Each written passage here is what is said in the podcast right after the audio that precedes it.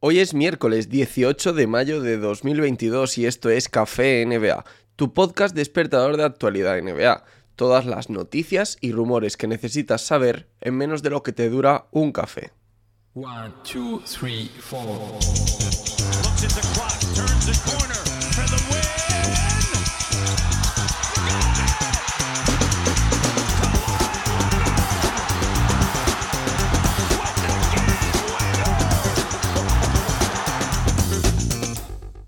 Tenemos ya las finales de conferencia de la NBA en juego, pero tranquilos, no voy a hablar de eso, sino que la otra noticia importante de ayer, yo creo que la más importante incluso teniendo esas finales en juego, fue que se sorteó el draft de 2022. Se hizo el sorteo de la lotería del draft con Orlando Magic llevándose el número uno de este próximo draft, Oklahoma City Thunder el número 2, Houston Rockets el 3, cuarto para Sacramento Kings, quinto para Detroit Pistons, sexto para Indiana Pacers, séptimo para Portland Trail Blazers, octavo para New Orleans Pelicans, una elección que viene de parte de los Lakers, noveno para San Antonio Spurs, décimo para Washington Wizards, décimo primero para New York Knicks, décimo segundo para Oklahoma City Thunder, una elección que viene de parte de los Clippers, décimo tercero Charlotte Hornets y décimo cuarto Cleveland Cavaliers.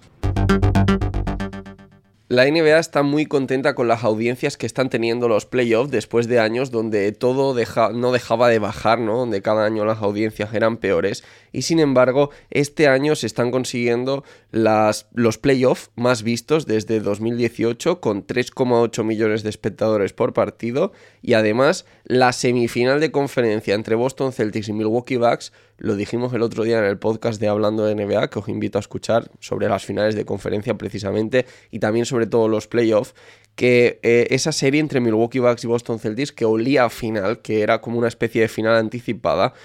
promedió 7,4 millones de espectadores el séptimo partido 3,7 millones cada uno de los partidos, lo que representa un incremento del 14% con respecto a las semifinales de conferencia del 2021 y además se convierte en el séptimo partido ese en el partido más visto de unas semifinales de conferencia desde el año 2012. Es decir, unos números muy buenos para la NBA que hacía tiempo que no tenía buenas audiencias.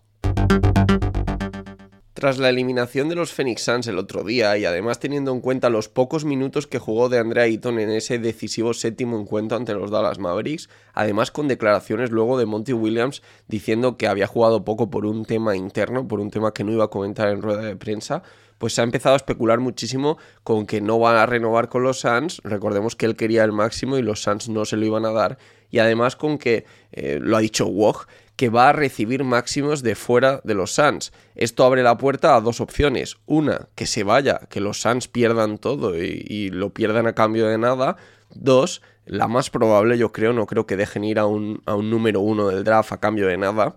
es que hagan un sin entrade, igual en esa oferta por el máximo y acabe yéndose con un sin entrade a otro sitio para sacar algo a cambio de él. En cuanto a esto, Wog ha dicho que va a recibir ese máximo y la verdad es que tiene pinta, según lo que ya digo están diciendo todos los medios, que de Andre Ayton tiene más mercado de lo que parecía, o al menos lo que nos dio a entender los Phoenix Suns cuando decían que no iban a ofrecerle el máximo y que no pensaban que lo encontrara fuera.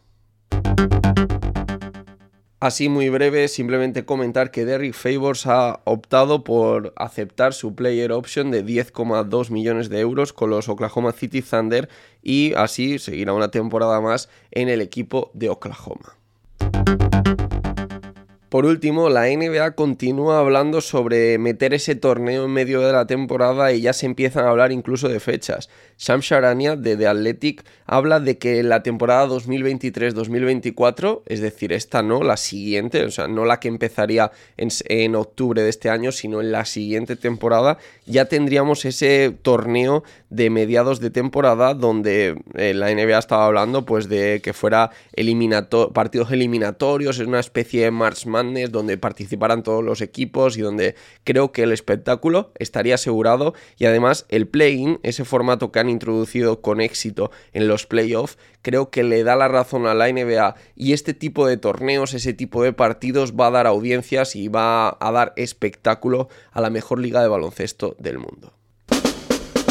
Y esto es todo por hoy. No olvidéis que podéis encontrarme en redes sociales como arroba Javi Mendoza NBA, tanto en Twitter como Instagram, como Twitch, como YouTube incluso. Aunque ya os digo que voy retomando poco a poco la actividad en todas estas cosas, pero ahora mismo pues lo veréis que está bastante parado todo después de, de, mi parón ¿no? por la luna de miel. Y nada, eh, simplemente daros las gracias por vuestro apoyo, por estar al otro lado. Gracias por los me gusta en Ivos, gracias por las reviews de 5 estrellas en iTunes, en Spotify, en Apple Podcasts y allí donde queráis y que sirva para apoyarme. Nos volvemos a escuchar el próximo viernes.